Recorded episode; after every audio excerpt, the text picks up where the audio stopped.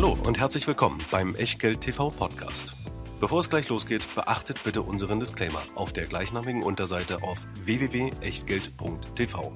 Auf die Inhalte dieses Disclaimers wird zu Beginn einer jeden Sendung explizit eingegangen. Und nun viel Spaß und gute Unterhaltung mit Tobias Kramer und Christian W. Röhl. Herzlich willkommen zu Echtgeld TV, herzlich willkommen zu einem neuen Talk und einer neuen Ausgabe von Zu Gast at Echtgeld TV.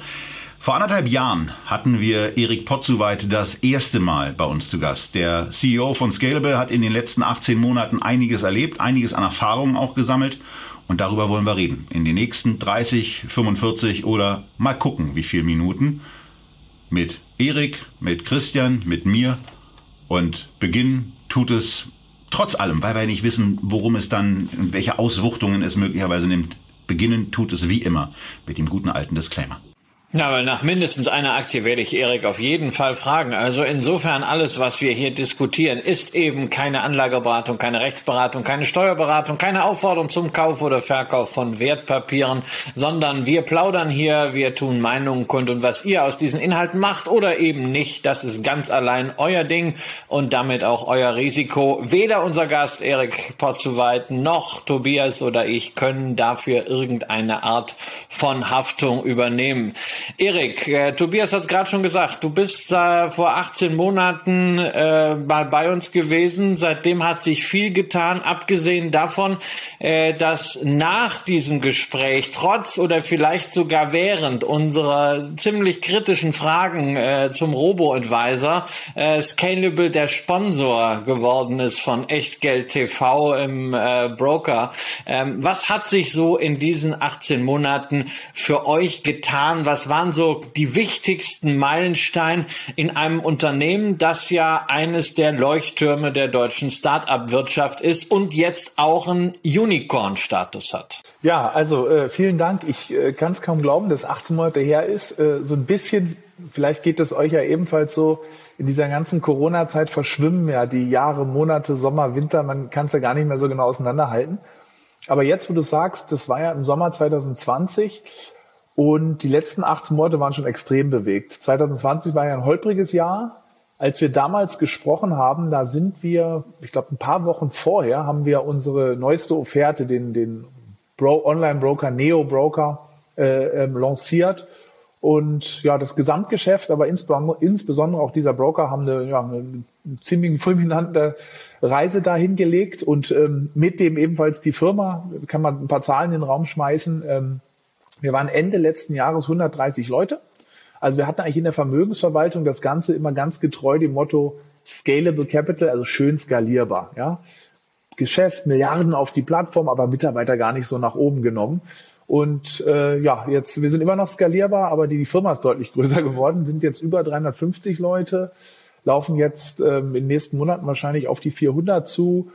Und das verändert natürlich so eine, so eine Firma, insbesondere wenn ja drei von bald drei von vier neuen Mitarbeiterinnen eigentlich in den letzten, in den letzten zwölf Monaten gekommen sind, immer noch im Remote-Setup sind. Ähm, das ist schon eine ganz schöne Challenge, ähm, aber getrieben von einem ganz positiven Kern. Und zwar Kundenwachstum hat ebenfalls stark angezogen, ähm, laufen jetzt auf eine halbe Million Kunden zu.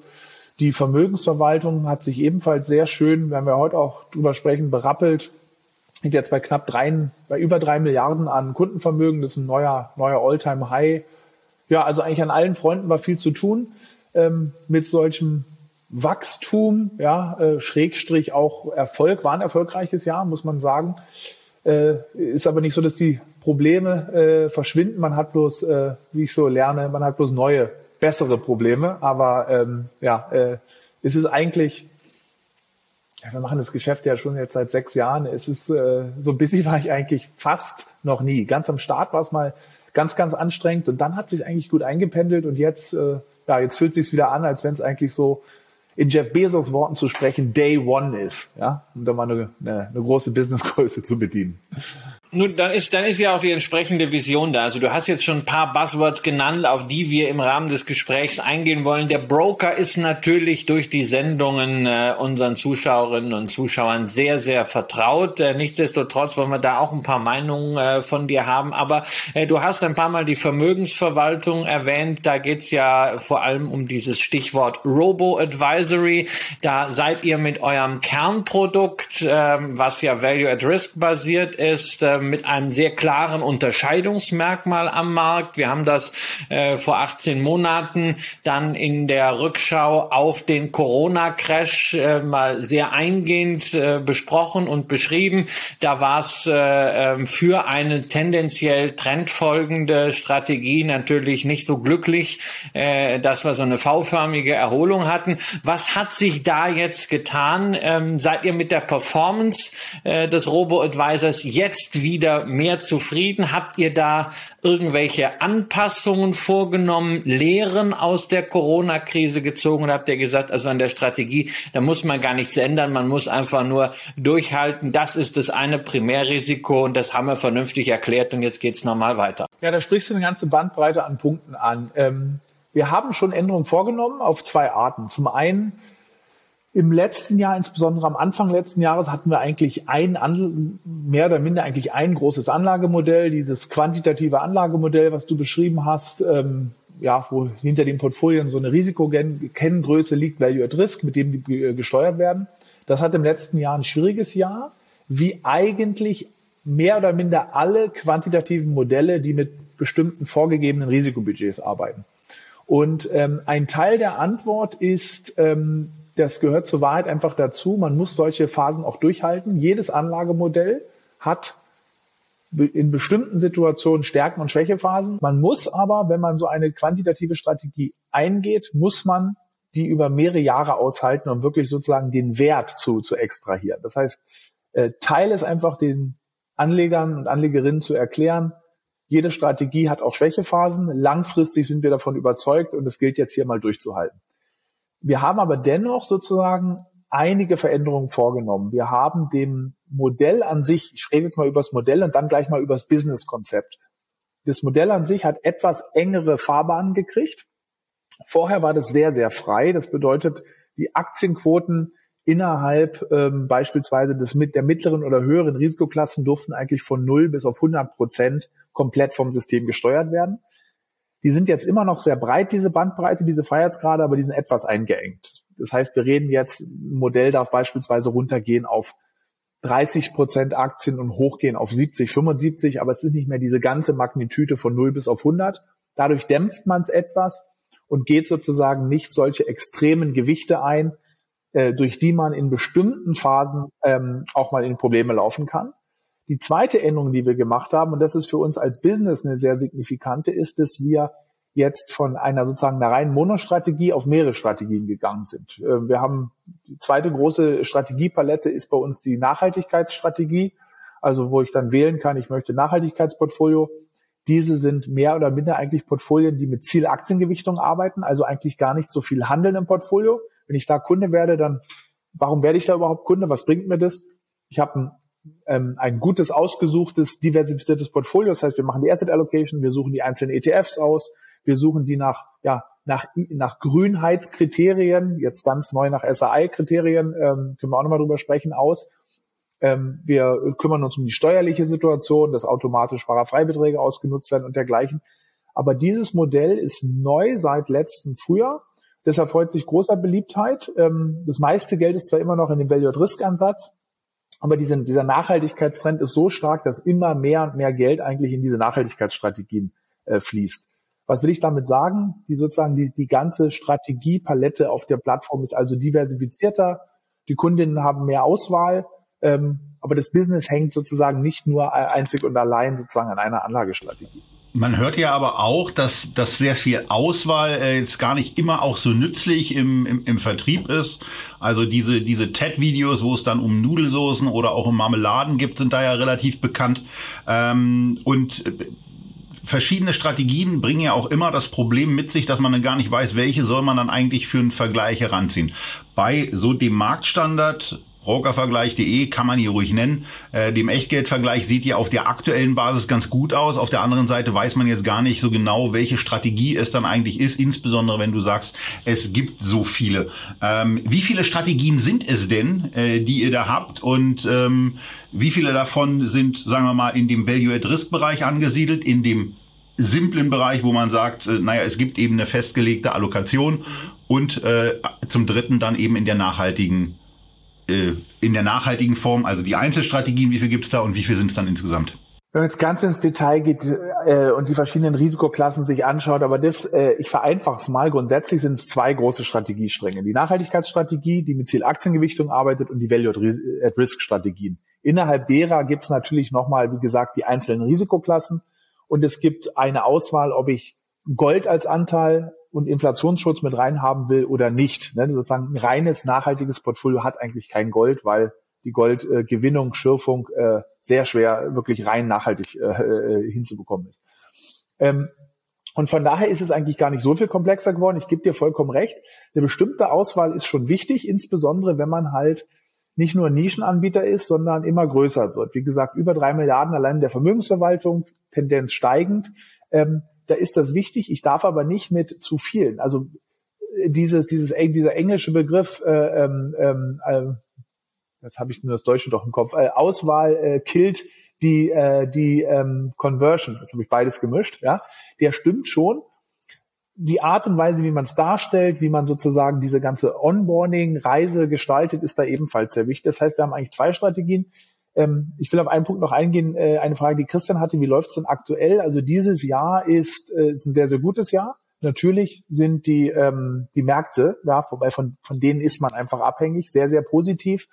Aber wir liegen in den aktuellen Strategien, wenn ich die ESG-Strategien mal anschaue, ähm, die niedrigsten Strategien mit ganz geringer Aktienanteilen, die liegen so um anderthalb, zwei Prozent äh, Punkte Rendite, was gut ist für eine Strategie, die kaum Aktien hat.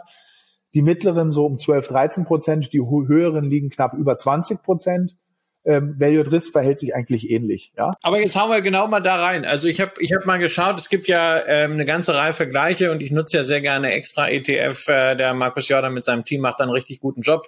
Und äh, ähm, da gibt es Scalable 100 ESG, also das ist das Produkt wohl mit dem vollen Aktienmarkt. Mit 100% Aktien. Genau. Das wird damit äh, etwas über 20 Prozent year to date äh, ausgewiesen. Das ist ganz gut. Ähm, aber warum ist ein komplettes Aktienmarkt Portfolio dann doch so deutlich hinterm MSCI World ETF, äh, der ja Richtung 30 äh, äh, Prozent geht äh, in, in Euro.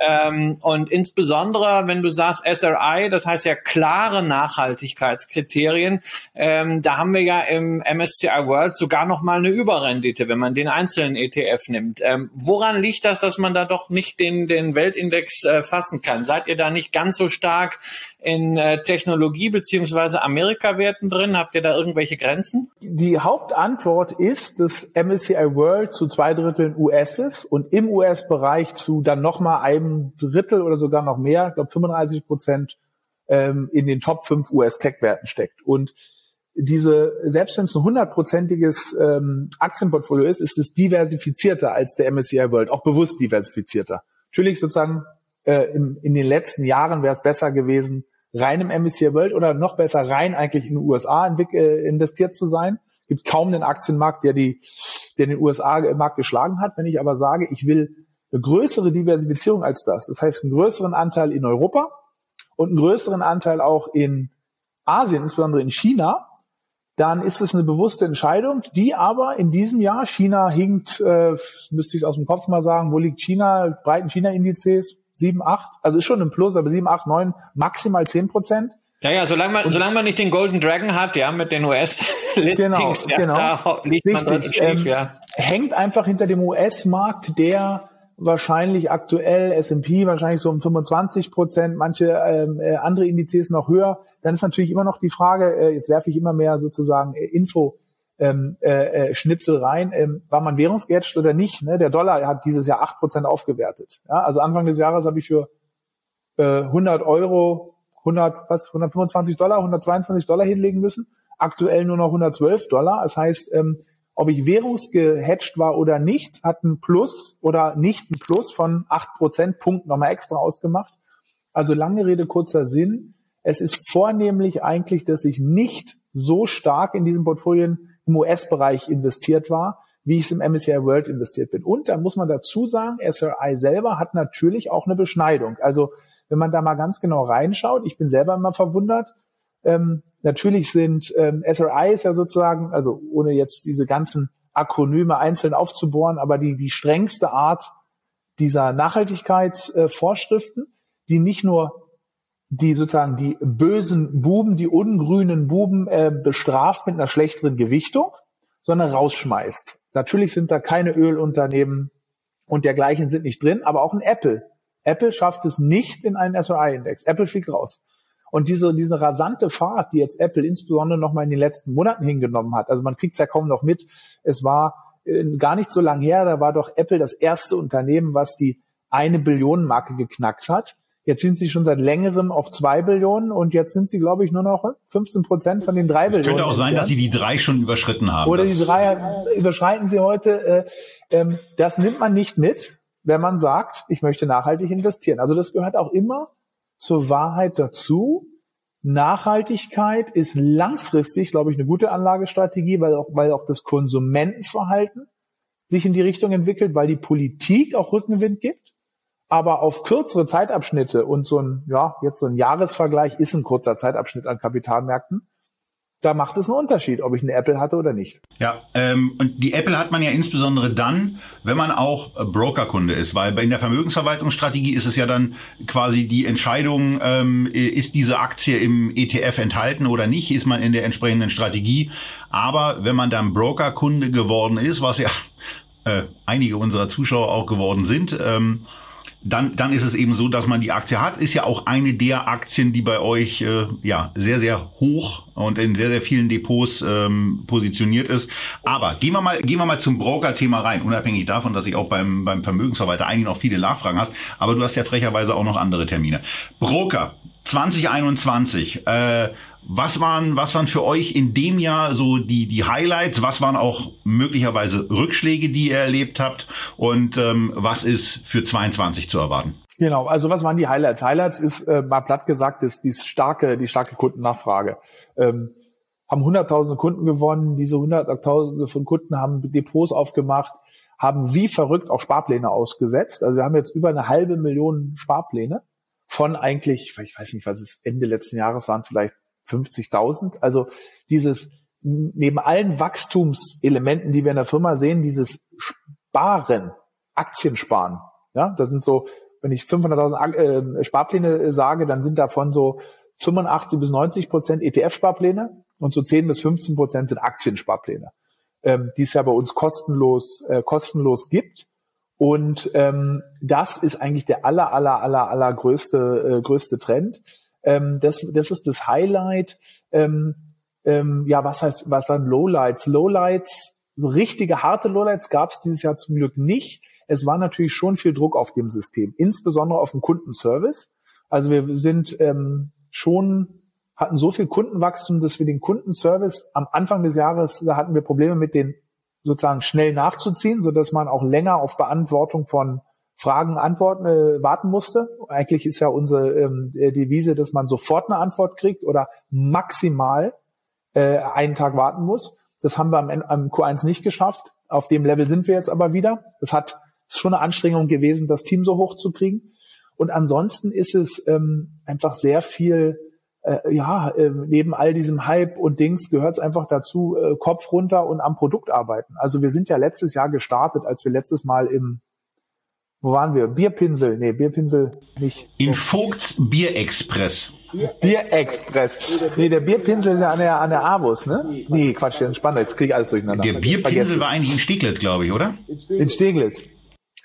Ähm, so, auf jeden Fall, als wir da waren, da sind wir ja mit einem MVP gestartet. Also sozusagen mal ein Produkt, was ähm, nett ist, aber noch nicht die ganze Bandbreite bietet. Ne, damals war es eigentlich, ich konnte sehr günstig und einfach Aktien-ETFs handeln. So. Dann haben wir die Sparpläne nachgezogen. Dann haben wir eine weitere Börse eingeführt, haben den ermöglichen den Kundinnen auch Xetra-Handel. Also wir haben Getex und, und Xetra, also zwei Ausführungsplätze, was die meisten Neo-Broker oder sehr, sehr viele äh, äh, nicht bieten. Dann haben wir Derivate nachgezogen. Ähm, und dann geht's um viele Sachen, die jetzt gar nicht so ultra spannend klingen, aber die, ähm, die schon dazugehören, ähm, schnellere Einzahlungsmöglichkeiten. Das hat am Anfang zu lang gedauert. Äh, mehr Einzahlungswege. Ähm, ja, Depotüberträge besser hinzukriegen. Ja, das gelingt jetzt schon etwas besser, aber immer noch nicht, immer noch nicht, noch nicht richtig gut. Diese ganzen Sachen, äh, die gehören hintenrum einfach zum Handwerkszeug und da ist ein, ja, da ist ein Riesenberg einfach am Abarbeiten. Um den abzuarbeiten, muss man Mitarbeiter einstellen, ja, ähm, und kriegt mal 100 Programmierer in dem aktuellen Marktumfeld, wo die ganze Welt, ja, nach Softwareentwicklern äh, giert und man jetzt mittlerweile, wir haben, ich sitze hier in unserem äh, stylischen Berlin-Büro, äh, wo mittlerweile Silicon Valley-Firmen auch in Berlin umherrennen, weil es ist eh Remote Work und man, äh, man ist jetzt hier nicht nur im Wettbewerb mit anderen Fintechs, sondern man ist auf einmal im Wettbewerb mit Facebook in Palo Alto. Und ja, das ist also eine ganze, es soll kein Rumjammern sein, aber ihr habt ja gefragt, wie der Alltag so, Alltag so aussieht. Äh, so sieht er aus.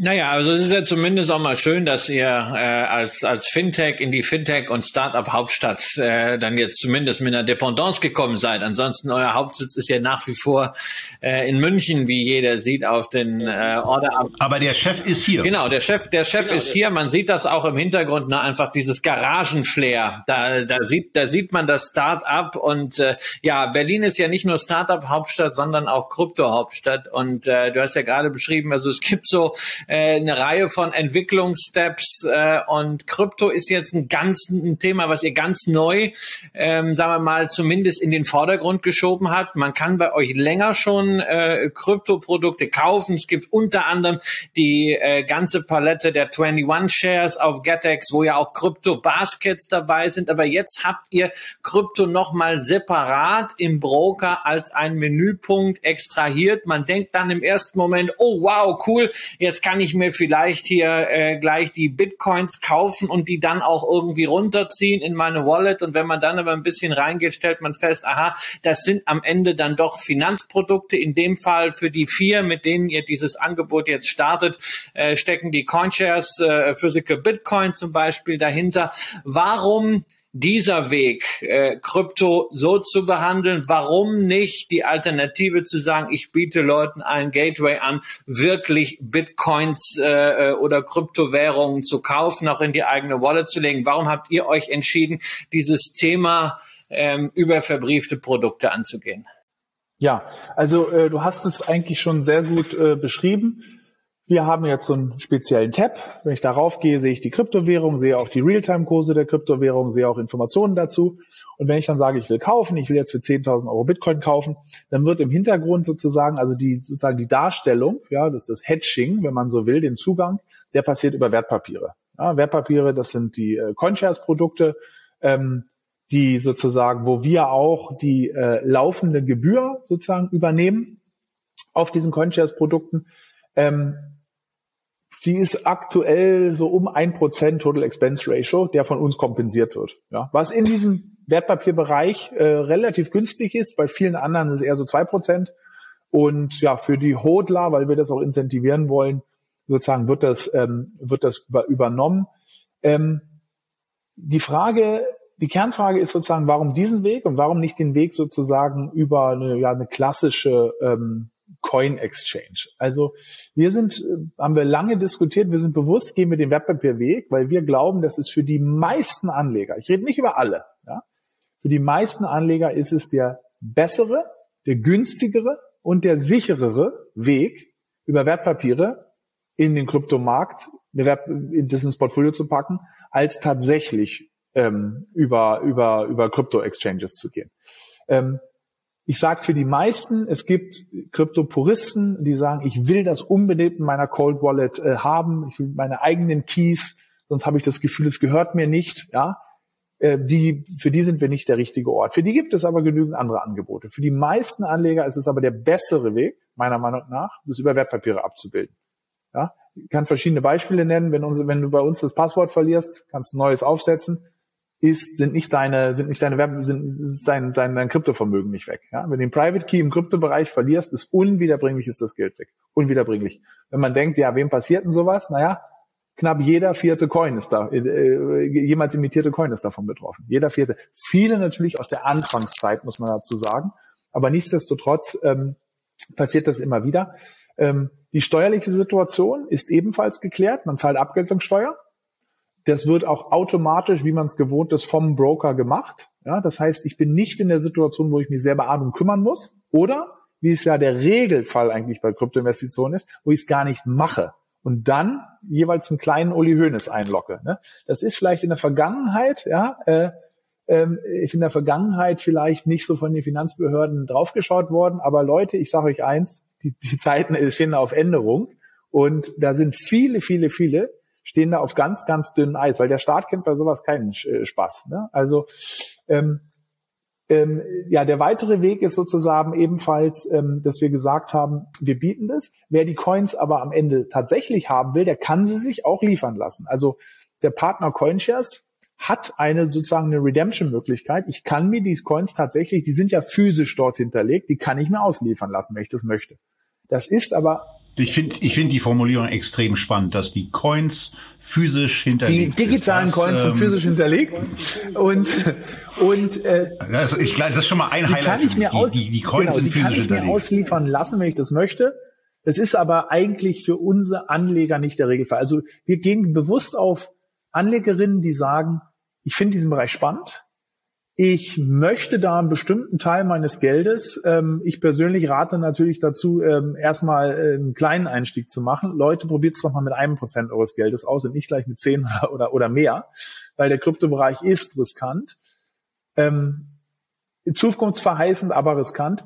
Ähm, und mir sind die anderen Möglichkeiten, Binance-Kunde zu werden, äh, ähm, Kraken, Coinbase, dergleichen, das ist mir nach wie vor zu kompliziert und auch zu teuer, weil was man nicht vergessen darf, es ist enorm teuer, bei diesen, jetzt habe ich mal ein paar Namen genannt, überhaupt mal Geld reinzukriegen. Also versuch mal so einen Account zu fanden bei denen. Das Ja, ich muss da, ich muss dazu auch noch eine Zwischenfrage dann stellen, äh, weil, weil das, das wird dann sowieso kommen. Äh, Wie, wie sieht steuerlich aus? Wenn ich, äh, wie, wie sieht die, ähm, wie sieht bei Transaktionen mit diesen Coinshares, Wertpapieren äh, nach zwölf Monaten aus, wo es ja eigentlich eine Steuerfreiheit gibt?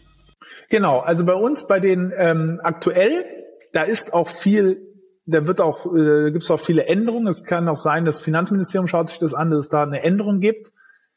Wir mutmaßen, oder das ist auch unsere Hypothese, weswegen wir den Wertpapier gegangen, Weg gegangen sind, dass immer mehr in diese Wertpapierrichtung, äh, die immer mehr äh, bevorzugt wird in der Zukunft, weil sie auch sicher reguliert ist. Der Handel findet über regulierte Wertpapierbörsen statt. Aktuell ist es so, es ist alles abgeltungsbesteuert. Ob du die, ob du die deine dein Bitcoin-Engagement eine Minute hältst oder fünf Jahre, ähm, zum aktuellen Zeitpunkt wird es abgeltungsbesteuert im Vergleich zu sozusagen dem, ja, den, wenn du es über eine, eine, eine, eine Krypto-Exchange handelst, wo du persönliche Einkommensteuer unterliegst unterjährig und steuerbefreit wirst überjährig. Wobei man zur Wahrheit halt auch gehört, dass der durchschnittliche Krypto-Handelsvolumen, wir hoffen, dass die Leute bei uns ein bisschen länger drin sind, also durchschnittliche äh, Krypto-Haltedauer auf Coinbase ist 30 Tage. Ja, also die Leute sagen dann, oh, das ist ja steuerlich benachteiligt, wenn ich länger als ein Jahr halte.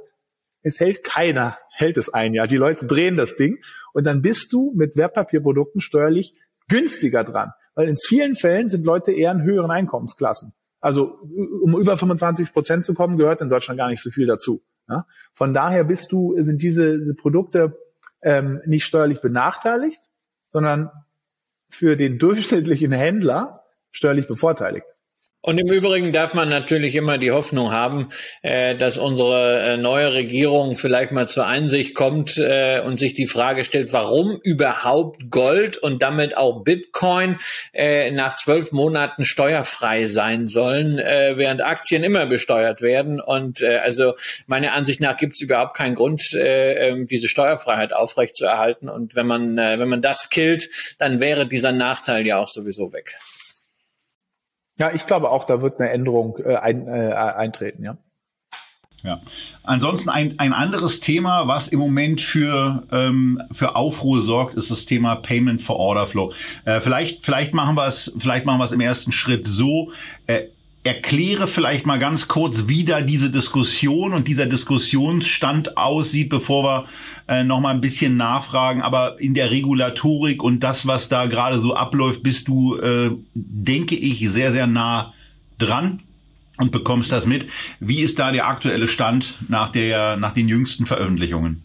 Genau. Ähm, ich fange ganz kurz noch mal einen Schritt auf und erkläre, viele äh, Zuhörerinnen werden es, wenn das Thema mit dem schon etwas vertraut sein, aber was Payment for Order Flow eigentlich ist. Weil ähm, Payment for Order Flow bedeutet eigentlich am Ende nichts anderes als, dass bestimmte Handelsausführungsplätze, meistens die Market Maker hinter diesen, auf diesen Handelsplätzen, die zahlen dafür, dass sie Geschäft bekommen. Payment for Order Flow. Also Market Maker, also ein Profi-Händler, der den ganzen Tag Preise für Aktien, ETFs, Anleihen, Derivate und dergleichen stellt, dessen Geschäft ist es, am Spread Geld zu verdienen, ja, teilweise er möglichst viel des Spreads behalten kann.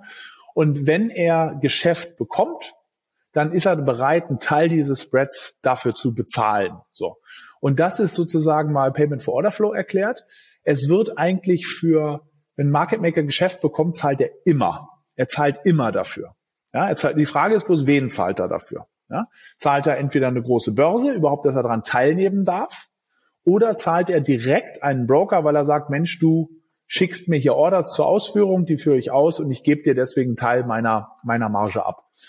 Und ähm, worum sich die Regulierung jetzt dreht, ist, ob dieses Payment for Order Flow, ist das unter Umständen ein Anreiz, dem Kunden keine optimale Ausführung zu geben. Und darum dreht sich eigentlich die ganze Debatte. Ähm, Payment for Order Flow ist keine, keine, eigentlich keine neue Geschichte, gibt seit immer, würde ich sagen, äh, oder zumindest seit Jahrzehnten. Es ist auch eigentlich nicht etwas, was Neobroker erfunden haben, sondern äh, jede Bank, jede Sparkasse, jeder Broker bekommt seit jeher Payment for Order Flow. Und, und, und, also jetzt, jetzt, jetzt gehe ich, gehe ich genau mit, mit einem Statement dann auch noch rein. Denn der Punkt ist genau dieses Thema. Die Bezahlung ist nicht neu. Es wird erstaunlich viel mit Neo-Brokern in Verbindung gebracht, was ich, was ich nicht nachvollziehen kann, weil das gibt's in der Tat schon ähm, seit mindestens 20 Jahren und je nachdem, wie man Payment for Order Flow eigentlich auslegt, gibt es das auch schon viel, viel länger. Denn auch in Geschäftsbanken sind bestimmte Zuwendungen, ähm, Stichwort Investmentfonds, ja auch nicht so ganz unüblich, um das mal zurückhaltend zu formulieren. Was mich an dieser ganzen Diskussion äh, extrem irritiert, ist diese Fokussierung auf Neobroker. Und ich betrachte es lustigerweise eigentlich für Neobroker als extreme Chance, wenn ein solches Verbot kommen würde, weil sie zwar ihre Kosten eigentlich anpassen müssen, also ihr müsstet beispielsweise sagen, kostet die Order eben drei oder vier Euro, ähm, aber andere Broker, ähm, dann nehmen wir mal die beiden großen Cs, ob nun aus Quickborn oder aus Nürnberg, ist da an der Stelle egal, die kriegen ja auch diese äh, diese Gelder und sind in ihrem Geschäftsmodell eben nicht auf einer so günstigen Kostenebene unterwegs, mhm. wie es die neueren Broker sind. Also äh, müsstet ihr euch nicht eigentlich so ein bisschen auch wünschen, ähm, dass sowas kommt, weil ihr eigentlich einen Wettbewerbsvorteil, den ihr auf der Kostenseite habt, dann besser ausspielen könntet? Ich glaube, das, heißt, das siehst du ganz, äh, äh, ganz richtig. Also vielleicht einmal kurz noch eingehakt, äh, warum ist das so stark auf die Neobroker fokussiert? Weil die Neobroker natürlich schon in diesem enorm vergünstigten Preis, ja, anstatt 10 oder 20 Euro pro Order zu zahlen, zahlst du nicht ganz null, aber nahe null, ja, ein Euro Ordergebühr oder drei Euro pro Monat Mitgliedsbeitrag äh, sozusagen, der Flatrate bei uns. Dieser enorm günstige Preis, der kommt aus, der hat zwei Hintergründe. Der eine Hintergrund ist neue Technologie. Also es macht einen extremen Unterschied, ob du einen Broker vor anderthalb Jahren auf einer ganz neuen Technolo Technologieplattform äh, äh, lanciert hast oder auf einem 30 oder 40 Jahre alten Kernbankensystem, was mit Programmiersprachen betrieben wird, die heute gar nicht mehr an den Universitäten unterrichtet werden. Das sind keine Scherze, das ist die Realität. Das macht einen enormen Unterschied. Der zweite Unterschied ist, dass dieses Payment for Order Flow genommen wird, um diese enorme Preisreduzierung zu bezahlen. Also die Bezahlung, die vom Market Maker erfolgt, die wird zum einen an den Kunden weitergegeben, weil die Orderkosten fallen und zum anderen wird ein Teil natürlich behalten, um ja die ganze die Firma die Aufwendung zu bezahlen. Und ähm, was würde sich ändern? Ich glaube für den Privat, wenn Payment for Order Flow und wir kommen dann gleich mal zu dem Thema, ob das wirklich so kommt oder nicht. Ähm, wenn es verboten werden würde, glaube ich, hat es für den Privatinvestor keinen Vorteil, sondern Nachteile. Handel wird teurer. Ähm, die Spreads werden auch nicht enger, weil die Spreads äh, sind gut. Das hat ja auch eine Stiftung Warentest untersucht. Stiftung Warentest, Finanztest, die haben das nicht benachteiligt. Genau, die haben das untersucht. Die Spreads während C3 Öffnungszeiten, ja, ähm, sind die gleichen. Nach Cetra natürlich sind Spreads äh, weiter, aber steht jedem Anleger, die, A, sieht man die Preise und steht jedem Anlegerin, jedem Anleger offen äh, zu handeln, wann sie, äh, wann sie möchten. Bei uns hat man, wie gesagt, sogar die Wahl, Cetra zu wählen oder, oder eine Retailbörse zu wählen. Aber um auf das Thema zurückzukommen, ich glaube schon, wenn es verboten werden würde, es würde mehr Geld bei Market Makern hängen bleiben, es würde wieder mehr Geld bei den großen Börsen hängen bleiben, den Monopolisten, da will ich gleich noch was zu sagen.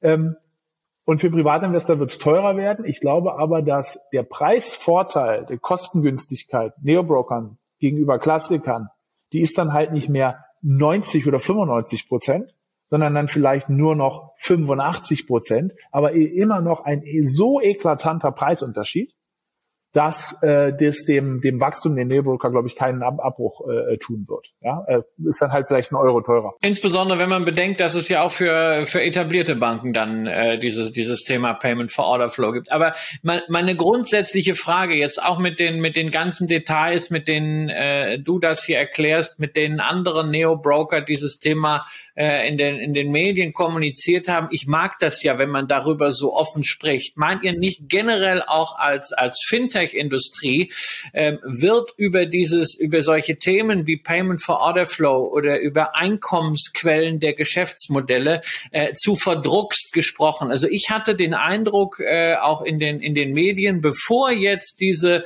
EU-Themen kamen, äh, hat man von Banken- und Fintech-Seite, Start-up-Seite nie so gern über Payment for Order Flow gesprochen, sondern immer, immer, also wir sind einfach günstig und das war die, das war die Message. Aber man hat immer so ein bisschen so scheu zu sagen, ja, also also wir verdienen daran. Wir lassen uns vom Broker, vom, vom Market Maker bezahlen. Ähm, da fand ich äh, persönlich war da nicht so, äh, das war mir zu schmallippig. Äh, dürfen wir darauf hoffen, dass ihr künftig da auch ein bisschen selbstbewusster, ein bisschen breitbeiniger als Branche auftritt. Jawohl, das ist unser Geschäftsmodell, das sind unsere Leistungen, aber mit den Leistungen äh, wollen wir auch Geld verdienen. Das tun wir auf die und die Art. Und dass ihr euch auch an der Stelle mal unterscheidet von der klassischen Finanzbranche, die ja immer bei Fragen nach Margen so furchtbar zugeknöpft war, wenn wir mal daran denken, wie lange es gedauert hat, bis man überhaupt als Privatanleger mal erfahren durfte, wie viel von der Managementgebühr eines äh, Investmentfonds tatsächlich ans Management ging und wie viel ans, an den Vertrieb ging. Das hat ja jahrzehntelang niemand in Erfahrung bringen dürfen.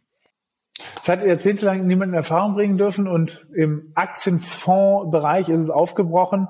Im Versicherungsbereich äh, viel Spaß, wenn du das herausfinden willst. Aber nee, ich gebe dir da vollkommen recht. Ich glaube, die Transfer Automobilvertrieb wäre auch ein Thema. Automobilvertrieb, genau. Ja, genau, das ist äh, also ähm, kann ich leider mal ein paar Punkte sagen. Aber äh, zu Christians Punkt, ich glaube auch Offenheit und sozusagen voll nach vorne stürmen mit Transparenz ist hier ein weiterer Wettbewerbsvorteil. Ja. Ähm, ist es in der Vergangenheit noch nicht so passiert? Also ich hatte bei uns immer das Gefühl, dass wir da Rede und Antwort stehen, wobei man immer auch dazu sagen Rede muss. und Antwort ja, aber die ja. Frage wäre ja dann, warum taucht es nicht, warum halt taucht es nicht in einer Kaufabrechnung auf und das betrifft euch, taucht das es, betrifft jeden anderen Broker? Taucht es, es taucht ja, es taucht vor dem Trade aus. Du kriegst äh, äh, im Nachgang des Jahres, also regulatorisch eine Verpflichtung, kriegst du einen Report, wo für jeden einzelnen Trade auf Heller und Pfennig ausgerechnet Im Nachgang. ist. Genau, also, ja. weil, also vorher kriegst Deswegen du frage ich, warum ist es nicht in der Kaufabrechnung drin? Weil das ist ja leicht zu hinterlegen. Das ist ja, also wenn die Order eben 15.000 Euro ist, dann gibt es einen bestimmten... ante Kostinformationen kriegst, dann kriegst du zumindest eine Schätzung. Ja, Den genauen Betrag, den weißt du oftmals erst später, weil da sehr viel drin vermischt ist. Ne? Es ist ja nicht nur, dass wir was zahlen, wir zahlen in andere Richtungen auch. Wir übernehmen beispielsweise Negativzinsen für Kunden. Ja, ähm, manchmal sind es auch Mischrechnungen. Also wir haben zum Beispiel ähm, Abmachungen mit den ETF-Anbietern, wenn jemand einen ETF bei uns kauft, ja, von bestimmten Prime-Partnern, dass wir dort Teil des Total Expense Ratios kriegen. Aber nur für den Teil, der tatsächlich netto zufliegt, nicht für irgendwelche Handelsvolumina. Wie viel tatsächlich liegen bleibt im Portfolio im Verlauf eines Jahres, das weißt du erst am Ende des Jahres. Das heißt, bestimmte Sachen in der Natur kannst du im Nachhinein erst abrechnen. Ähm, aber du kriegst einen Report, wo bis auf die zweite Nachkommastelle drinsteht, welche Gelder geflossen sind. Und da habt ihr die richtigen Beispiele genannt. Diese Transparenz, die gibt es sonst nirgendwo, eben nicht nur im Finanzbereich, nirgendwo im Leben gibt's die. Also ich möchte mich aus dem Fenster lehnen und sagen, die Transparenz, die du in diesem Bereich hast, was verdient dein Broker mit dir, die gibt es nirgendwo im Leben. Du gehst einkaufen, ob kaufst du eine Jeans oder ein Auto, verlang mal genaue Aufteilung, wer verdient hier was, was für Margen, Pustekuchen, sagen Sie das Geschäftsgeheimnis. Wenn du im Finanzbereich gehst, versuch das mal bei deinen Versicherungen rauszufinden. Kriegst du nicht, ja? In, im, im, sozusagen in der Wertpapierabwicklung, das ist der transparenteste Bereich, den es auf dieser Erde gibt, was Kosten angeht. Ne? Ähm, also das, das, das muss man einfach mal so auf den Tisch legen, weil manchmal so getan wird, als wenn das so äh, nebulös äh, und da keiner mit der, mit der Sprache rausrückt. Ich, ich verstehe also dieses, diese, diese Thematik, dass es eben nicht in einer Kaufabrechnung unterzubringen ist, das verstehe ich, also das verstehe ich bei allen Banken nicht. Das ist, betrifft ja an der Stelle nicht nur euch. Da frage ich mich dann immer, muss das der Regulator erst machen oder, oder zeigt einfach mal einer dass er es kann. Und mir wäre natürlich am, am liebsten, wenn ihr zeigt, dass ihr das könnt. Ja, und mir, mir ging es einfach darum, generell, dass das Auftreten in der Kommunikation, ich glaube, da, haben, da äh, hat sich in den letzten Wochen extrem viel getan und es ist Kommunikation ist etwas, äh, wo, wo Fintech sich unglaublich äh, differenzieren kann. Und äh, ich denke, wir haben die Erfahrung gemacht insgesamt, dass sich auch mit Transparenz, äh, wenn man sie denn dann auch durchzieht, und da ist Fintech ja auch für prädestiniert, auch ein Regulator äh, überzeugen lässt, äh, gewisse äh, Exzesse, die vielleicht von äh,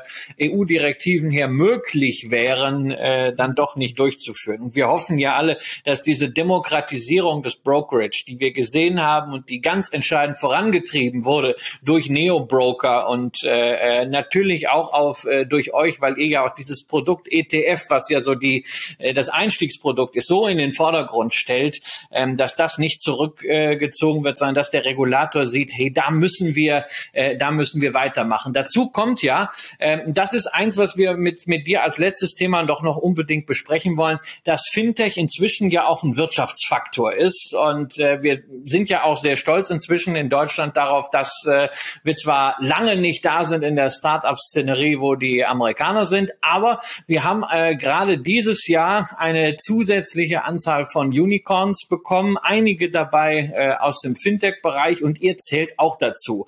Und äh, Unicorn heißt ja Unternehmenswert in der Bewertung mehr als eine Milliarde äh, Euro und ihr habt das erreicht, indem ihr eine Series äh, E-Finanzierung dieses Jahr gemacht habt mit äh, dem Lead Investor Tencent. Und das sind natürlich jetzt äh, ja für unsere Zuschauerinnen und Zuschauer gleich mehrere Themen. Ne? Äh, auf der einen Seite Tencent haben viele im Depot. Man sieht, wo die überall dabei sind. Dann äh, Deutschland, Fintech, Venture Capital. Ähm, man liest das immer nur aus der aus der Perspektive von Journalisten. Aber nimm uns doch mal ein bisschen mit hinter die Kulissen und erzähl uns mal, wie läuft sowas eigentlich? Äh, wie wird man zum Einhorn und wie läuft so eine so eine Finanzierungs Finanzierungsrunde mit einer Tencent ab? Wie kriegt man die eigentlich? Rufen die an oder macht man das über Vermittler? Äh, mal so ein bisschen Insights aus dem Venture Capital Bereich. Genau, Insights aus dem Venture Capital Bereich, richtig. Also ähm, ja, das war eine ganz spannende Erfahrung, insbesondere weil es die erste Finanzierungsrunde war, die wir äh, komplett äh, ja äh, über äh, Zoom und äh, Google Hangout Konferenzen äh, veranstaltet haben. Ja? Also ähm, den Investor eigentlich sozusagen nie physisch getroffen, aufgrund sozusagen der Corona-Beschränkungen äh, äh, natürlich. Ja, wie kam das? Ähm, wir hatten ähm, in unserem Board-Meeting Anfang diesen Jahres beschlossen, eine neue Kapitalerhöhung zu machen, weil so viel in der Firma passiert, so viel Wachstum passiert und sagt, Mensch, wir nehmen neue Investitionsmittel auf. Und dann wurde die, ähm, ja, die Vorstellung von Tencent tatsächlich durch einen existierenden Investor gemacht. Also wir sind jetzt nicht, wir kannten die nicht, wir sind jetzt auch nicht irgendwie aus Zufall, sondern äh, der hat gesagt, das wäre ein guter Partner. Ich selber kannte natürlich Tencent vom Namen, musste mich da aber auch erstmal einlesen, denn man kennt Tencent, wenn man sie kennt, natürlich, weil sie in ihrem sozusagen äh, Urmodell sind sie selber ein, ja, ein Start-up, jetzt vor etwas über 20 Jahren gegründet, die kurze Zusammenfassung ist eigentlich, sind das chinesische WhatsApp und das chinesische PayPal. Das sind ihre großen Geschäftsbereiche. So, ähm, mit WeChat und WeChat Pay. Ja, ähm, Kundengrößen sind äh, jenseits von dem, was man äh, so im normalen äh, Leben sich vorstellen kann. Also mit knapp einer Milliarde, über einer Milliarde Nutzern ist es faktisch so, dass fast jeder Chinese eigentlich die Produkte von Tencent nutzt. Das ist ihr Nukleus. Da verdienen sie ihr Geld, da kommen sie her. Darüber hinaus ist es aber nicht nur eine Firma, die sagt, Mensch, wir haben jetzt irgendwie Cash rumliegen und müssen es in Startups investieren, sondern es ist eine riesengroße Investmentfirma. Ja? Ähm, gibt da sozusagen auch Titulierungen, die sagen, das ist so eine Art äh, oder der asiatische Berkshire Hathaway. Ähm, sehr große ähm, Investmentarm, äh, investieren global. Ähm, müsste man sich genauen Vergleiche mal anschauen. Aber mich würde es nicht wundern, wenn Sie nach Anzahl der Investitionen und nach Beträge, die Sie investieren, einer der top größten Investoren im Tech-Bereich international sind. Also das geht äh, im Startup-Bereich, ja, ob es jetzt ein N26, ein Konto in Paris, eine Nubank in Brasilien, eine Scalable Capital in Europa ist, ähm, äh, fängt da an und geht hoch bis, ähm, dass sie einer der größten Einzelinvestoren in Tesla, einer der größten Einzelinvestoren in Spotify und dergleichen sind. Also es ist einfach ein riesengroßer Investmentarm, äh, die sagen, wir sind eine Holding, wir glauben an diesen Technologie, diesen Software-Trend und, und streuen dort breit. Ja? Also von daher das nur mal so als Vorgeplänkel, dass die jetzt nicht, ähm, die sind da extrem erfahren. Das war auch unsere Erfahrung mit denen. Ähm, ich hatte lange eigentlich nicht mehr mit chinesischen Investoren zu tun. Meine letzte Kontakte waren damals, als ich bei Goldman noch war, da hatten wir ab und zu mal. Und ich war schon, ähm, also es ist enorm, wie wenn man jetzt mal so ein bisschen rauszoomt, ne? ich meine, so, wer sich ein bisschen mit Geschichte beschäftigt, weiß ja, durch was China gegangen ist, eigentlich in jetzt 30 oder 40 Jahren von einer Nation, die rein agrarbasiert wird. Fast jeder war eigentlich Bauer in China, 99 Prozent der Bevölkerung. Wie man eigentlich in ein oder zwei, anderthalb oder zwei Generationen den Sprung in die Weltelite schaffen kann, das habe ich da in dieser ähm, Zusammenarbeit mit denen erlebt. Wenn du mit den Tencent-Leuten sprichst, gibt es keinen Unterschied vor, ähm, ob du mit einem sozusagen einem Star Silicon Valley Investor sprichst oder mit denen. Ne? Also die Teams sind exzellent. Ähm, ein, ein großer äh, Auffälligkeit gibt es, ja, ähm, und zwar ähm, die Entscheidungsmacher bei Tencent sind, äh, zumindest was unser Kontakt geht, meistens Frauen. Was ein totales Novum ist in der Venture Capital Industrie, weil es sind eigentlich ausschließlich Männer, ausschließlich Männer. Und jetzt auch in unserem Board ist, äh, sind die als die durch eine weibliche Managing der Direktorin dort vertreten. Also das wird da irgendwie anders gelebt, als es im, im Westen gelebt wird in der in der Kapitalbranche. Und ähm, ja, paar, paar Stereotypen stimmen schon.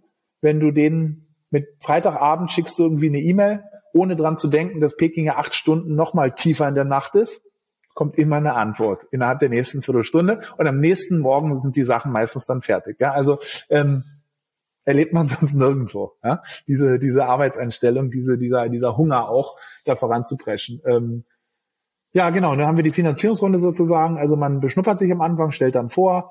Die kannten dieses Geschäftsbereich schon relativ gut, weil sie selber ein großer Investor in Futu sind. Das ist eine, eine, eine Nasdaq gelisteter Broker, der vornehmlich in Singapur und Hongkong tätig ist. Von daher kannten sie das Geschäftsmodell. Und ähm, ja, dann hat man sich relativ schnell geeinigt. Ich muss dazu sagen, ähm, nicht, dass das so klingt, dass man einfach durch die Gegend läuft und die Leute schmeißen einem Geld in den Nacken, aber es war tatsächlich im aktuellen Umfeld, plus natürlich das Wachstum, was aktuell die Firma äh, erfährt, war es einfacher, diese 150 Millionen Euro Finanzierung zu bekommen, als es war, die die erste Million Finanzierung zu bekommen. Also was ich dran, wie ich dran denke, wie ich äh, und der Florian Brucker für die erste Million durch die Gegend gereist und gerannt sind, vornehmlich damals in Deutschland, ne? hin zu unseren alten Chefs, dem Jörg Cookies, dem Philipp Holzer, bekniet, dass sie uns ein paar hunderttausend geben, ähm, war viel aufwendiger als diese Runde jetzt. Äh, aber natürlich, es gibt jetzt halt eine echte Firma, es gibt Sachen, die man sich anschauen kann, echte Zahlen. Damals war es mehr oder minder eigentlich eine fixe Idee von äh, ja, von ein paar Leuten, ähm, auf die man damals investieren sollte. Erik, das ist ja ein Riesenticket. Ja, 180 Millionen Dollar. Das sind ja so ähm, Größen in Finanzierung. Das sehen wir ja auch bei anderen Unternehmen, die früher eigentlich nur im börslichen Bereich gegangen wären. Da hätte man gesagt, also 180 Millionen, da macht man schon Börsengang. Ähm, das verlagert sich ja so in der Start-up-Welt immer weiter nach hinten. Firmen kommen immer später an die Börse, weil sie ja auch vorher äh, schon sich eben so gut finanzieren können, weil eben viel Venture Capital da ist, viel Private Equity, äh, auch strategische Investoren bereit sind, entsprechend hohe Preise zu zahlen. Ähm, wie, wie beurteilst du das insgesamt? Also dass ein Börsengang von Scalable Capital jetzt nicht äh, innerhalb der nächsten Monate bevorsteht, das hast du ja schon äh, gesagt. Ähm, du bist ja auch jetzt kein Freund, das verbindet uns ja auch vom Spec-Börsengang. Den hast du ja auch brüsk zurückgewiesen. Ich glaube, du hast ja als, als Anleger selbst Erfahrungen im, im, im Spec-Bereich gemacht und äh, über die du auch ganz gerne sprichst. Aber wie siehst du das aus der Perspektive auch des äh, Anlegers und des, des Brokers? Entgeht Anlegern da was, weil man immer später in solche aussichtsreichen Geschäftsmodelle reinkommt, wenn vielleicht schon viel vom Potenzialknochen abgenagt ist? Da sprichst du eine, ähm, ja, eine ganz interessante äh, und große Entwicklung an. Also und zwar dies, ähm, ja, der, das, der, der, das englische Zitat, was ich dazu mal gehört habe, ist so, Private is the new public. Und zwar mal 20 Jahre zurückgespult zur damaligen Dotcom-Phase. Dort sind die Unternehmen, da gab es auch schon gutes Venture Capital, aber die sind deutlich schneller an die Börse gegangen. Ähm, ich glaube, Microsoft hatte überhaupt ein oder zwei Millionen Dollar Kapital aufgenommen, bevor sie den Börsengang gemacht haben. Amazon hatte mehr Geld aufgenommen, aber als die damals an die Börse gingen, in Microsoft, in Amazon, waren die in ihrer Bewertung eher so bei 300, 400, 500 Millionen Dollar. Heutzutage gehen die erfolgreichen Startups an die Börse und sind mit Milliarden, manchmal schon, ja, wir hatten Beispiele Airbnb, Uber, Robinhood, Nubank und dergleichen, sind mit 10, 20, 30, 40, 50, manchmal auch 100, Coinbase, 100 Milliarden bewertet. Das sind Größenordnungen, wo man, äh, du hast es genau richtig angesprochen, eigentlich ähm, wo, die man normalerweise nur erreicht, wenn man irgendwie zehn Jahre börsengelistet ist und sich dann, dann, dann, dann hochangelt. Da hat die Welt sich enorm in den privaten Bereich geschoben. Es steht dort im Venture Capital und im Private Equity Bereich, dass x-fache an Kapital zur Verfügung, was es in der Vergangenheit gegeben hat. Und dementsprechend, ja, jetzt die große Frage, ähm, so, äh, sozusagen eine enorm gute Rendite machen dort die Profi-Investoren, die mehr oder minder eigentlich ein abgeschlossener Kreis sind. Also es gibt, würde ich so sagen, also das ist wirklich äh, fast enorm klein. Äh, äh, aus der Hüfte geschätzt würde ich sagen, das sind 30 bis 40 Venture Capital Fonds, die dieses Business eigentlich unter sich aufteilen. Dazu vielleicht nochmal die gleiche Anzahl an Private Equity Fonds, die dazu kommen. Nicht mehr. Es sind nicht mehr insgesamt Private Equity und Venture Capital sind, glaube ich nicht, dass es, ich glaube ich nicht, dass es mehr als 80 oder 100 Namen sind, die ein Großteil dieser Renditen unter sich sozusagen verdienen. Und man schließt den Kapitalmarkt, den großen, damit teilweise aus. Und die Wertentwicklungen, die dann später am Kapitalmarkt natürlich erfolgen, ähm, manchmal sind sie immer noch stattlich, ja, ähm, also Zalando zum IPO war immer noch eine gute Rendite. Verhundertfacht hat man sein Geld dann nicht mehr, aber äh, immer noch sehr, sehr gut. Ich, äh, HelloFresh hatte die auch schon mal öfter drüber gesprochen. Das heißt, am Kapitalmarkt ist immer noch was zu holen. Aber es ist tatsächlich so, dass die Firmen, ähm, ja, das sehr, sehr, sehr großer Teil der Wertentwicklung schon vorher passiert. Und da ist die Frage, wie kann man das jetzt wieder zurückdemokratisieren? Ja, wie kann man es zurückdemokratisieren, indem man, denn nur wenn ich am, an der Börse tatsächlich bin, am Kapitalmarkt, sind auch wirklich Kleinstinvestoren, haben dann die Möglichkeit zu investieren. Ähm, das ist ein großes Thema. Teilweise wird es technisch oder wieder durch neue Fintech-Möglichkeiten gelöst, dass ich ähm, bestimmte Dienstleistungen schaffe, wo man auch als Privatinvestor mit kleinen Eintrittstickets reingeht, aber diese kleinen Eintrittstickets sind immer noch 100 oder 200.000. In all, in, in, bei aller Liebe, aber ich komme doch jetzt als Privatanleger nicht in die Chance, bei einem Sequoia-Fonds mitzumachen, runterskaliert, sondern ich habe doch immer Angst, wenn ich als Privatanleger Venture Capital angeboten kriege in irgendwelchen Verbriefungen oder jetzt auch Tokenisierung, dann ist die Resterampe. Das ist das, was äh, äh das was das, was die Profis nicht wollten, das kriege ich dann, ja. Und wenn es ganz schlimm kommt, landet das im, im Crowd-Investing, ja. Aber das soll ja auch schon passiert sein in der Vergangenheit. Habe ich gehört. Also mir fallen jetzt keine Beispiele ein. Ich glaube, ich, ich würde welche finden, wenn ich drüber nachdenke, ja. aber. Nein, das ist, das ist, das ist, also die ehrlichste Antwort ist tatsächlich, ein bestimmter Teil der Rendite oder ein Großteil der Rendite ist im privaten Bereich verschoben. Ähm, es ist aber nicht rein negativ der, zum Vorteil gehört natürlich, die Unternehmen, die dann an die Börse gehen, sind meistens auch schon größer, auch in der Ertragskraft schon größer. Also wenn wir jetzt mal, ich habe ja das Beispiel vor 20 Jahren genommen, die Unternehmen da schneller an die Börse gegangen. Ähm, und oftmals wird ja der Vergleich gezogen, oh, der Aktienmarkt ist wieder so heiß gelaufen, Tech-Unternehmen haben Wertsteigerungen erlebt, das erinnert an 2000. Der große Unterschied ist tatsächlich, die Großteil der Tech-Unternehmen, die an die Börse gehen oder an der Börse sind, haben viel, viel, viel gesündere Businessmodelle ähm, die Cash generieren ohne es gibt Ende. Überhaupt welche. Es gibt sogar Einnahmen. Es gibt sogar Einnahmen ähm, wie vor 20 Jahren. Das heißt, die Kehrseite der Medaille ist, äh, man erlebt dann nicht mehr diese enorm hohen Wertsteigerungen unter Umständen, aber man hat immer noch eine, man hat, äh, man hat ein unter Umständen gesünderes Rendite-Risiko-Verhältnis, als es, äh, als es, äh, als das damals der, ähm, der, der Fall war. Ja. Ähm, vielleicht, vielleicht eine letzte Frage. Ähm, wollen wir jetzt, wenn wir jetzt mal wieder ein bisschen weggehen äh, von diesen, von diesen ganzen Geschichten, äh, wo, wo dann äh, der, der Großteil auch von, von, von uns, von unseren Zuschauern äh, auch nicht so richtig rankommen. Äh, Finanzbildung, ganz wichtiges Thema. Und, und Kant hat er mal, Kant hat er mal gesagt, dass Aufklärung äh, der Ausgang aus einer selbstverschuldeten Unmündigkeit sei. Ich weiß nicht so richtig, was Kant damals wahrscheinlich auch in einem anderen Kontext äh, zum Thema selbstverschuldete Unmündigkeit äh, gemeint hat. Aber das Thema Unmündigkeit, ähm, dass man durch, äh, durch Aufklärung beseitigen kann, ist ja schon etwas, was im Grunde genommen auch in den Finanzbereich reinstrahlt. Wie seht ihr das und was unternehmt ihr da ähm, neben eurem Engagement bei Echtgeld TV, ähm, dass, dass das Thema Finanzbildung etwas ist, was in der Breite besser und auch nachhaltiger ankommt, als es beispielsweise nach den ganzen Telekom-Börsengängen 96 bis 2000 der Fall war? Ähm, also ich glaube, Kant kann ja nur damit sozusagen die, äh, die Neobroker gemeint haben und den guten Job, den insbesondere will da machen. Nein, äh, ähm, guter Aufhänger. Ähm, ich glaube oder bin der Überzeugung, dass diese Rufe, die, die es schon seit Jahren oder Jahrzehnten gibt, Mann, was bringt man den Kindern alles in der Schule bei? Bloß ähm, ja mal, äh, was wir für ihr Leben im Finanzbereich brauchen, auch wenn das für viele nicht so spannend und so sexy klingt, das ist einfach enorm wichtig.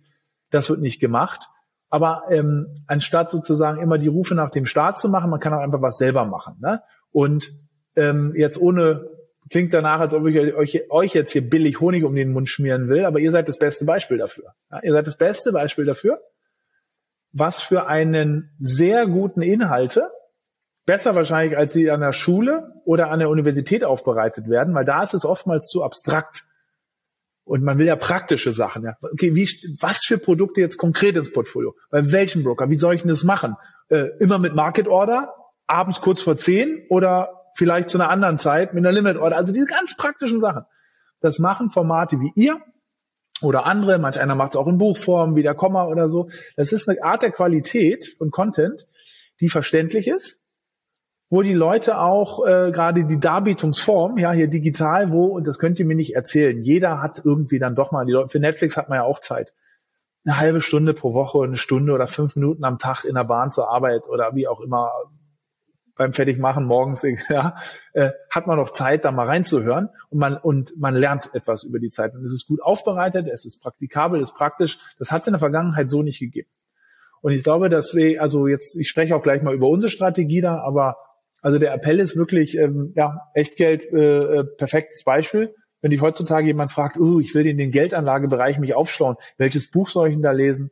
Naja, abonnier doch mal den Kanal und schau mal, ob du in ein paar Monaten oder Wochen schlauer geworden bist. Äh, das ist der Fall. Wir sehen das auch bei unseren Kunden. Ja, ähm, wir selber produzieren ja auch viel Content, ähm, angefangen bei den absoluten Basics, die immer wieder beliebt sind. Was ist denn überhaupt ein ETF? Ja, ähm, was ist, wenn der ETF-Anbieter pleite geht? Was ist der Unterschied zwischen physisch-synthetischen ETFs? Wie soll man diversifizieren, diese ganzen Sachen? Bis hin zu Spezialthemen. Da haben wir ein, ein, ganzes Team, was das aufbereitet. Wir produzieren sowas selber, machen Podcasts mit externen Gästen, aber arbeiten auch mit Partnern wie wie äh, wie wie wie euch ähm, zusammen, um das in die in die Breite zu kriegen. Was kommt hinten bei raus? Du hast Telekom angesprochen. Ich glaube schon, dass neben diesen ganzen Sachen, die in der Presse immer schick aussehen, ah, siehst du, die Leute haben gar nichts dazu gelernt, die handeln alle wie blöd GameStop, das ist genau wie damals. Nee, ist es nicht. Wir sehen ja, was die Leute machen. Natürlich sind Tech-Aktien beliebt und viele Leute haben Tesla und Amazon und dergleichen. Aber selbst im Broker sind 60 Prozent der Kundengelder, die tatsächlich über Nacht, über Wochen, Monate und Jahre bleiben, ETFs. Und ich habe es gerade angesprochen, von den über einer halbe Million Sparplänen, die wir haben, sind 85, 90 Prozent ETF-Sparpläne. Und das hat's vor damals Telekom nicht gegeben. Die Leute hatten damals gar keine Diversifizierung. Die hatten, A, hatten sie keine ETFs und die hatten noch keine Aktiendiversifizierung, sondern die hatten, die meisten hatten damals eine einzige Aktie, nämlich die Telekom-Aktie. Vielleicht noch Infineon kurz nach dem Börsengang. Und da hat, haben die Anlegerinnen und insbesondere die Jugend auch enorm viel dazugelegt, äh, da, da, da, dazugelernt. Ja, also diese heißspurige Jugend, die oftmals verschrieben wird, ach, die sind doch alle wieder weg, wenn es crasht. Ja, wenn es mal 20, 30, 40 Prozent runtergeht, gehen da auch wieder welche von. Braucht man nicht naiv sein. Aber ich glaube, die meisten bleiben, weil die meisten haben einen ETF-Sparplan. Das ist einfach das neue Tagesgeld. Früher hat man Tagesgeld gemacht oder Sparbuch oder ja, äh, aufs Girokonto einfach weggespart. Und heutzutage ist es der ETF-Sparplan oder der Aktiensparplan. Und eine zweite Komponente, das ist ein bisschen vielleicht eine wilde Theorie, die will ich aber trotzdem einbringen. Die Jugend ist relativ resilient durch ihre Krypto-Engagements geworden. Also wenn du im Kryptobereich mal ein bisschen investiert warst, dann hast du, dann hast du na, dann, hast dann sind 20 Prozent Kursrückgang bei einer Alibaba gar nicht mehr so schlimm. An einem Tag erlebst du das. Du erlebst eine Kursrückgang von 20 Prozent erlebst du alle paar Monate pro Tag. Und wenn du das miterlebt hast und trotzdem dabei bleibst, dann bist du derart abgehärtet, äh, dass dich, glaube ich, äh, die Schwankungen, die ein breit aufgestelltes Aktien- oder ETF-Depot machen, nicht mehr schockt. Und ja, ich hoffe, ich, hoffe, ich habe deine, deine Frage so ein bisschen beantwortet. Also welche Verantwortung äh, übernimmt man und wie gibt man den Leuten sozusagen eine Selbstbestimmtheit, ähm, ja, über Informationsangebote, externe, wie ihr, wie ihr es sehr gut macht oder wie wir es als Firma auch machen. Und ich sehe aber bei der Groß, beim Großteil der, der, der Kundinnen und Kunden kommt das, kommt das tatsächlich an, weil man muss nur in die Portfolien schauen und dann sieht man, wie es ausschaut. Und wie man das machen kann, das gibt's in der Tat dann auch wieder in den kommenden Tagen. In der Tat, auf diesem Kanal, in zum Jahresende hin werden wir noch eine Sendung machen, die heißt 22 für 22.